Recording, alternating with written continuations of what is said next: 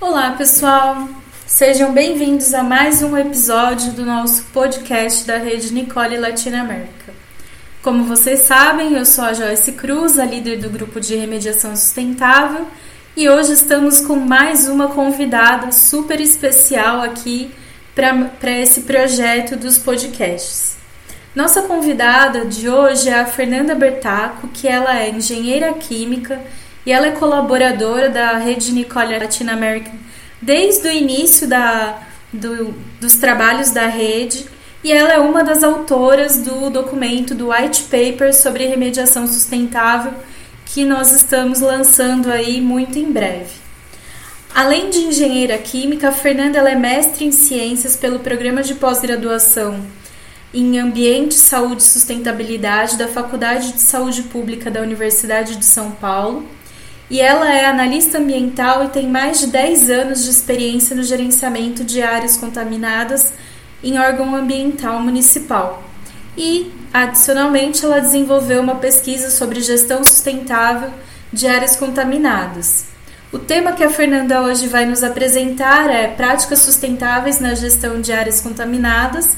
Esperamos que vocês aproveitem bastante aí a experiência da Fernanda que ela está compartilhando e já aproveito para agradecer, Fernanda, sua participação e fique à vontade para contar um pouquinho aí do, da sua experiência para a gente.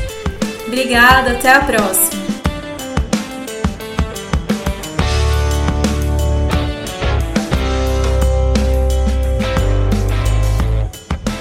Olá, pessoal. Agradeço o convite para participar desse projeto junto com a Nicole Latin America, já que desde 2014 eu acompanho e colaboro com o grupo Nicole. É muito gratificante poder divulgar alguns resultados alcançados por meio de pesquisas, estudos e experiências obtidos com a troca de conhecimento sobre a sustentabilidade na gestão de áreas contaminadas com os profissionais integrantes da Nicole. Dando sequência aos tópicos relacionados à remediação sustentável, hoje vamos explicar de que forma é possível inserir a sustentabilidade nas etapas da gestão de áreas contaminadas. Em muitos casos, o processo de gerenciamento de áreas contaminadas demanda intervenções como a aplicação de tecnologias de remediação para o gerenciamento do risco. Essas intervenções têm tantos efeitos positivos, como sanar os problemas ambientais e de saúde pública, como os efeitos negativos pelo consumo de energia e recursos naturais, emissão de gases de efeito estufa e impactos na, nas comunidades locais.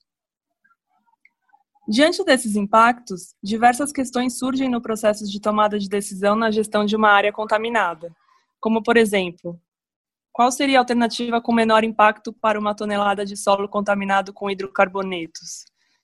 Instalar um sistema de remediação e consumir dezenas de litros de combustíveis fósseis para recuperar os hidrocarbonetos? Ou seria melhor remover o solo contaminado para um aterro e impactar outro local? Para esta questão não tem uma resposta simples. As decisões vão depender de avaliações para verificar os impactos de cada opção. Uma das formas de redução desses impactos é por meio da inserção da sustentabilidade na gestão de áreas contaminadas. Mas a pergunta que surge é: como fazer para inserir a sustentabilidade na gestão dessas áreas? Ultimamente, a sustentabilidade vem sendo empregada em diversos setores: meio ambiente, educação, indústria, nos governos. A palavra sustentável tem origem do latim sustentare, que significa sustentar, defender, favorecer, apoiar, conservar e cuidar. O termo sustentabilidade começou a ser amplamente difundido a partir do conceito de desenvolvimento sustentável, definido no relatório Brundtland, publicado em 1987 pela Comissão das Nações Unidas para o Meio Ambiente e Desenvolvimento. De acordo com o relatório, desenvolvimento sustentável é aquele que atende às necessidades presentes sem comprometer a capacidade das gerações futuras de atender suas próprias necessidades. Na prática, como já foi mencionado nos podcasts anteriores, o termo sustentabilidade engloba aspectos ambientais, econômicos e sociais e está associado a ações, soluções e planos que utilizem os recursos naturais de forma inteligente, sem interferir nas gerações futuras, buscando uma melhoria da qualidade de vida a todos com benefícios ambientais, econômicos e sociais. Todos os processos de fabricação e construções geram diversos impactos ambientais, econômicos e sociais. A inserção da sustentabilidade é, é aplicada justamente para minimizar esses impactos.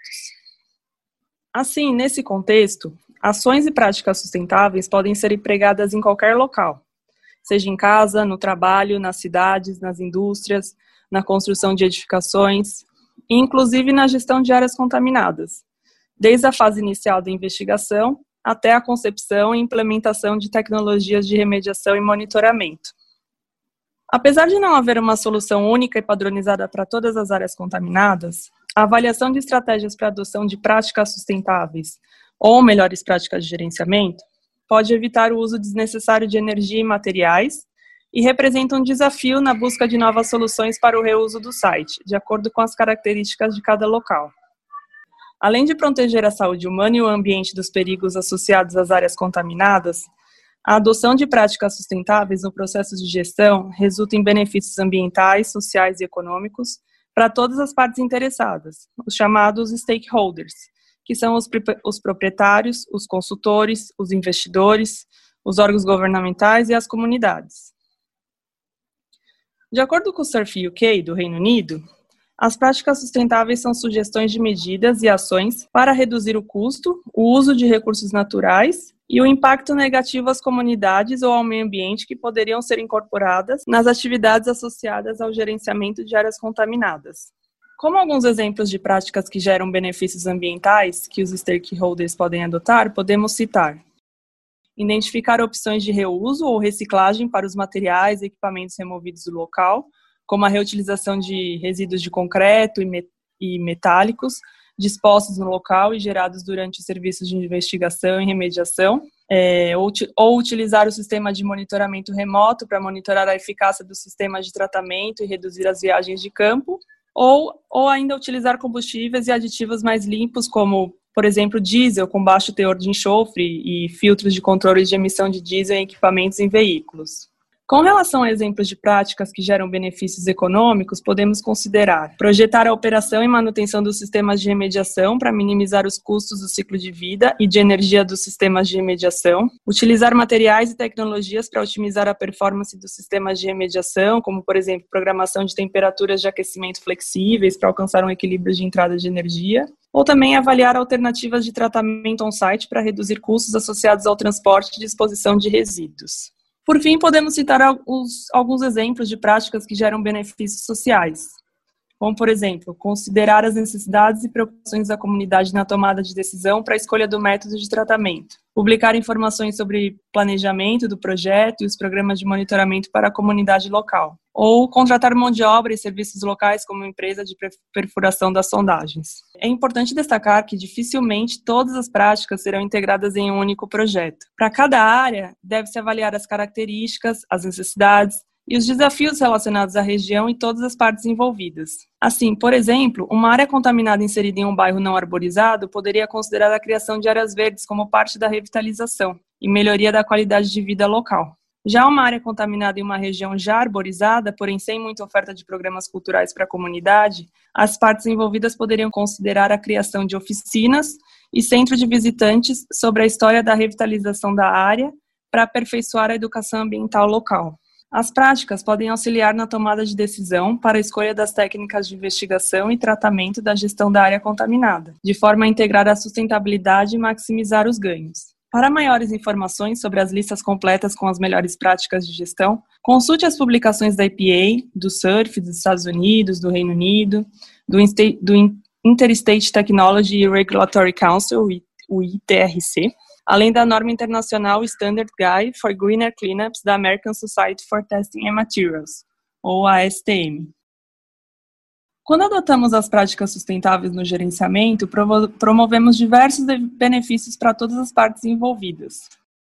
Como três exemplos de benefícios ambientais, podemos citar alguns, como redução da poluição do ar, da água, do solo, redução do consumo da água e, de, e energia, ou, ou ainda a redução do desequilíbrio ecológico do local. Com relação aos benefícios econômicos, podemos citar os seguintes exemplos: redução de custos operacionais com sistemas de remediação, redução de, dos custos indiretos com a diminuição dos riscos ocupacionais dos trabalhadores, ou pode gerar também redução de custos com materiais reutilizados do próprio site. Por fim, três exemplos de benefícios sociais que podem ser gerados com a adoção das práticas: apoio aos negócios locais e geração de emprego nas comunidades locais, melhoria da relação das partes envolvidas com a comunidade e aperfeiçoamento da cultura local quando consideramos criação de atividades e oficinas, trilhas ecológicas na região, como parte da revitalização da área. Ou ainda uma redução de risco de acidentes em estradas com caminhões e outros veículos pela diminuição de transporte de material contaminado. Uma dúvida que pode surgir é como diferenciar as práticas sustentáveis de métricas e indicadores. Bom, práticas sustentáveis podem ser aplicadas a qualquer momento. Muitas práticas podem ser convertidas em métricas de projetos para auxiliar a tomada de decisão da escolha da tecnologia de remediação e uma avaliação mais minuciosa. Indicadores e métricas podem ser utilizados não apenas como critério de decisão em uma avaliação entre alternativas tecnológicas, mas também para, ver, para verificar e comunicar o desempenho de uma estratégia de remediação ou ainda identificar oportunidades de melhoria em sistemas já implementados. Já a diferença entre os conceitos de indicadores e métricas é que os indicadores têm a função de medir, qualitativamente e quantitativamente, o nível de alcance dos objetivos. Os indicadores precisam ser mensuráveis ou comparáveis com valores de referência existentes na literatura ou já estudados, de forma que seja possível esta avaliação. Um indicador representa tanto impactos negativos quanto positivos. É importante destacar que na literatura não há um conjunto de indicadores de sustentabilidade que considere as três dimensões, ambiental, econômica e social, desenvolvidos exclusivamente para o gerenciamento da contaminação. De acordo com pesquisas realizadas com profissionais do setor, um conjunto genérico de indicadores não é viável, devido às características específicas e únicas de cada projeto e dos stakeholders envolvidos. Porém, checklists contendo questões chaves podem ser úteis para a elaboração de indicadores que auxiliem na avaliação da sustentabilidade. Em alguns guias desenvolvidos por órgãos internacionais, existem diretrizes para a elaboração de categorias de indicadores para cada uma das dimensões, ambiental, econômica e social. Um exemplo de indicador ambiental poderia estar relacionado à quantidade de solo reutilizado ou à taxa de emissão de gases poluentes. Como um indicador econômico, poderia ser os custos associados à operação de um sistema de remediação. E um exemplo de indicador social poderia ser a quantidade de empregos gerados na região. De acordo com o Surf UK, o indicador que é mensurável pode ser chamado de métrica. Métricas são sistemas para a mensuração dos principais impactos e resultados que serão avaliados para determinar as influências e os impactos de uma remediação. Conforme um artigo publicado em 2017 no Remediation Journal sobre remediação sustentável, métricas podem ser expressas por meio de um valor, por exemplo, 10 toneladas de solo reciclado, ou uma pontuação semi-quantitativa, com atribuição de pesos e notas a critérios, ou uma classificação, por exemplo, o mais econômico, o menos econômico, ou a tecnologia mais rápida. Exemplos de métricas incluem emissões de dióxido de carbono, consumo de energia, custo econômico e risco de acidentes. Em cada projeto onde se pretende uma gestão mais sustentável, ou seja, onde se pretende integrar os princípios da sustentabilidade na gestão de áreas contaminadas, é fundamental considerar todas as etapas de investigação do site, desde a caracterização, escolha das medidas de intervenção até o monitoramento para encerramento. Os maiores desafios de uma gestão sustentável estão relacionados à falta de guias regulatórios, legislações específicas que incluam a sustentabilidade como critério de seleção para a escolha das medidas de intervenção, incluindo a remediação.